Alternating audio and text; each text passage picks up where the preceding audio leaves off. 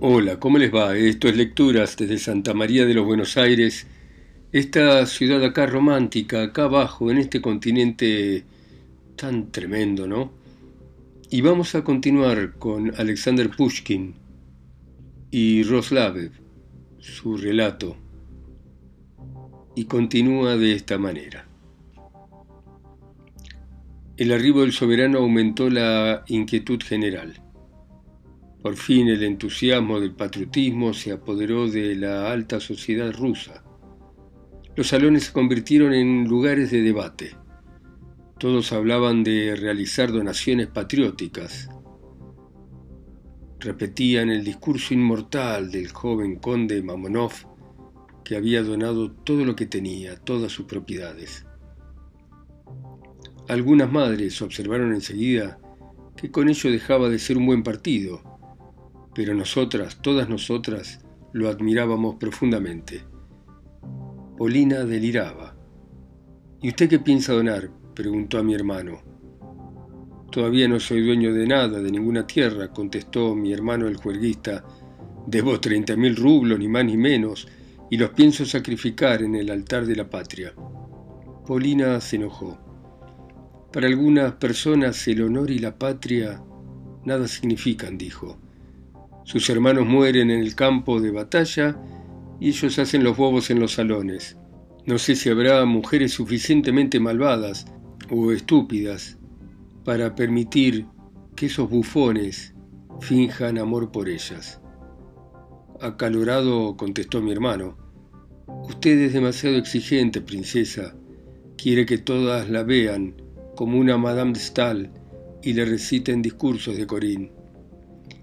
Sepa usted que quien bromea con una mujer es capaz de no tomarse a broma la patria y sus enemigos. Diciendo esto le dio la espalda. Pensé que habían roto para siempre, pero me equivoqué. Le gustó a Polina la insolencia de mi hermano. Le perdonó la inoportuna broma por su arrebato noble de indignación. Y al cabo de una semana, al enterarse de que había ingresado en el regimiento de Mamonov, me pidió que mediara en la reconciliación. Mi hermano estaba feliz. Inmediatamente le ofreció su mano. Ella aceptó, aunque decidieron aplazar la boda hasta el final de la guerra. Al día siguiente mi hermano partió para reunirse con su regimiento. Napoleón se acercaba a Moscú. Nuestro ejército retrocedía. Había gran inquietud en Moscú. Sus habitantes abandonaban la ciudad uno tras otro. El príncipe y la princesa convencieron a mi madre de que viajáramos juntos a su aldea de Lenden. Llegamos en Lenden, un pueblo enorme a 25 versas de la capital de la provincia, y estábamos rodeados de una multitud de vecinos, la mayoría de ellos de Moscú. Todos se juntaban a diario, nuestra vida rural se parecía a la de Moscú. Casi todos los días llegaban cartas del frente. Las viejas buscaban en el mapa un lugar llamado Vivac y se enojaban al no encontrarlo. Polina se había dedicado totalmente a la política, solamente leía diarios, las proclamas de Rostopchin y no abría ni un libro.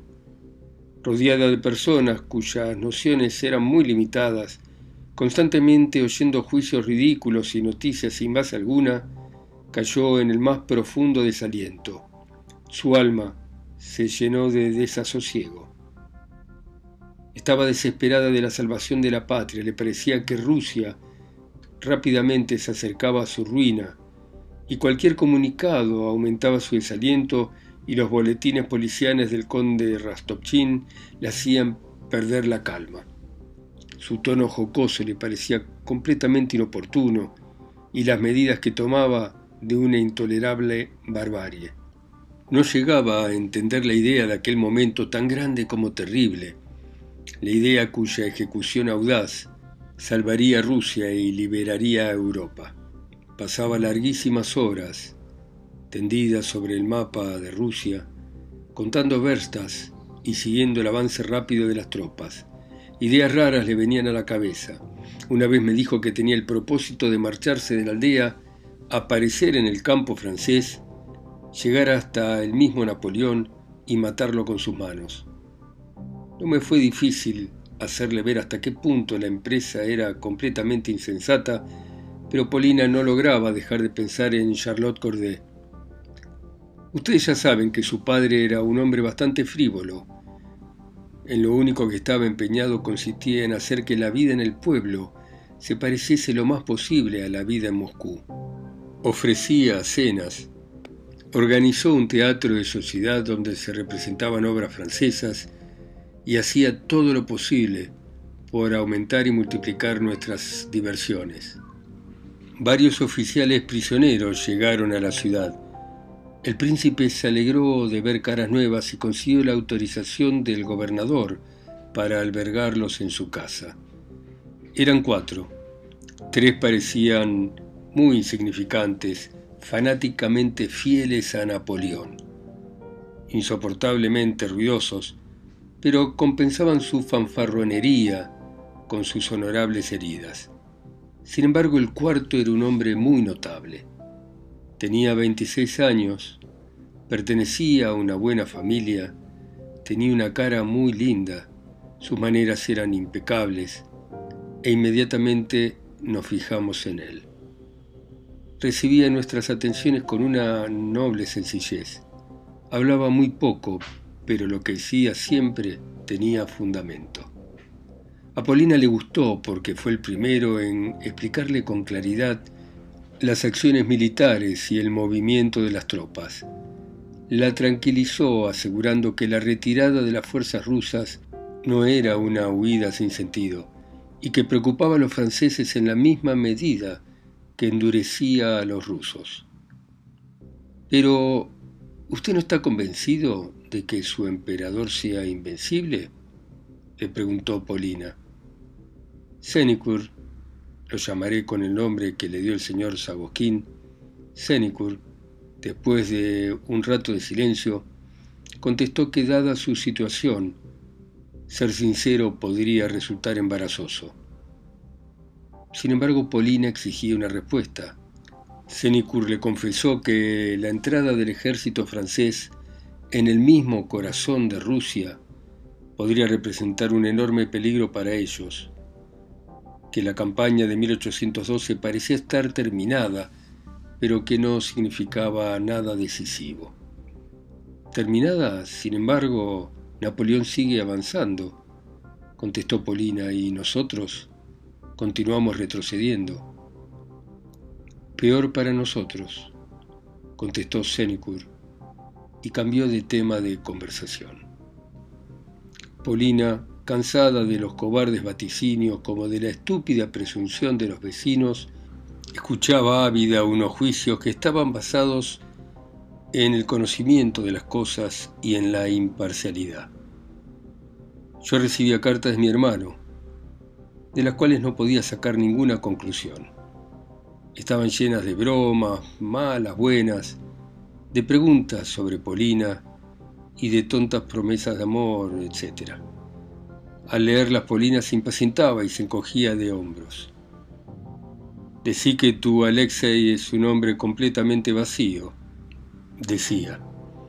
Si en estas circunstancias tremendas, desde el campo de batalla, consigue escribir unas cartas insignificantes, tontas, triviales, ¿cómo va a ser su conversación en tiempos de una vida familiar tranquila? Se equivocaba. El vacío de las cartas de mi hermano no venía de su pobreza interna, sino de un prejuicio, que era el más insultante para nosotras. Suponía que con las mujeres había que usar un lenguaje adaptado a la debilidad de su entendimiento y que las cosas importantes no nos competían. Semejante opinión sería poco correcta en cualquier lugar del mundo, pero además en nuestro país era estúpida. No hay duda de que las mujeres rusas son más cultas y que piensan más que los hombres, ocupado Dios en sabe qué tonterías. Llegaron noticias de la batalla de Borodino. Todo el mundo hablaba de la batalla. Cada cual tenía la noticia más fidedigna. Todos tenían la lista de vivos y de muertos. Mi hermano no escribía. Estábamos sumamente intranquilos. Por fin llegó alguien para anunciarnos que lo habían hecho prisionero, pero Apolina le dijo en secreto que lo habían matado. Polina tuvo un gran disgusto. No estaba enamorada de mi hermano, a menudo se enojaba con él, pero en ese momento lo vio como un mártir, un héroe, y ocultándose de mí lloró su muerte. Varias veces la encontré llorando. No me sorprendió ya que conocía su preocupación enfermiza por la muerte de nuestra patria. Todavía yo no sospechaba la verdadera causa de su dolor. Una mañana yo estaba paseando por el jardín, Senekur estaba conmigo y hablábamos de Polina. Me daba cuenta de que Senekur era muy sensible a las cualidades extraordinarias de Polina y de que su belleza le había causado una hermosa impresión. Riéndome le hice ver que su situación era profundamente romántica. Un guerrero herido, prisionero en campo enemigo, se enamora de la noble dueña del castillo, ablanda su corazón y al fin recibe su mano. No, me contestó Senikur. La princesa me ve como un enemigo de Rusia y nunca va a acceder a abandonar su país. En ese momento vimos a Polina que venía hacia nosotros por el paseo. Fuimos a su encuentro. Se acercaba con paso rápido me impresionó su palidez. Tomaron Moscú, me dijo sin responder el saludo de Senekur. Se me encogió el corazón y las lágrimas corrieron por mi cara. Senekur callaba con la vista baja. Los nobles e ilustrados franceses celebraron su victoria de una manera digna. Siguió Polina con una voz que temblaba de indignación han incendiado Moscú. Lleva dos días en llamas. ¿Pero qué dice usted? exclamó Senikur. Es imposible. Espere a la noche y tal vez vea el resplandor, contestó secamente Polina. Dios mío, esta es su perdición, dijo Senikur. ¿Pero no ven ustedes acaso que el incendio de Moscú marca el fin del ejército francés? que Napoleón no tendrá dónde ni cómo mantenerse, que se verá obligado a retroceder enseguida por un país arrasado con el invierno encima y con un ejército descontento y disminuido? ¿No han podido ver los franceses que estaban cavando su propia tumba? No, son los rusos quienes incendiaron Moscú. Qué grandeza tan bárbara y terrible. La suerte está echada como dijo Julio César. Su país está fuera de peligro, pero ¿qué será de nosotros? ¿Qué será de nuestro emperador? Nos dejó solas. Paulina y yo no lográbamos salir de nuestro asombro. ¿Acaso será posible que Senicur tenga razón? decía Polina, y que el incendio de Moscú sea obra nuestra? Si es así, puedo estar muy orgullosa de ser rusa la humanidad va a admirar el enorme sacrificio. Ya no me asusta nuestra ruina, nuestro honor está salvado. Europa nunca se atreverá a luchar con un pueblo que se corta sus propias manos y quema su capital. Los ojos le brillaban y su voz resonaba en el jardín. Nos abrazamos y mezclamos lágrimas de alegría con apasionadas oraciones por la patria. Y sabes, dijo Polina con aire inspirado, tu hermano es feliz. Tu hermano no está prisionero, alegrate. Murió por la salvación de Rusia. Di un grito y caí desmayada en sus brazos. Bueno, muy bien.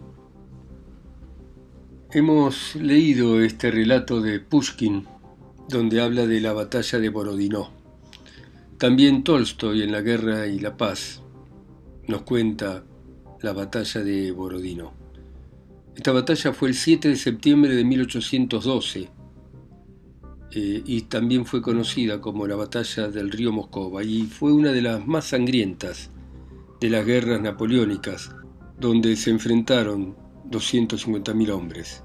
Se enfrentó el gran ejército francés bajo Napoleón con el ejército del zar Alejandro I de Rusia, que lo comandaba Mijail Kutuzov, cerca de la aldea de Borodino, un pueblo a 110 kilómetros al oeste de Moscú. Napoleón en la batalla ordenó un ataque frontal contra los rusos. Trató de, en una sola batalla, vencer al ejército enemigo. Pero los rusos se defendieron y el campo de batalla se convirtió en un montón de cadáveres y soldados luchando en total confusión.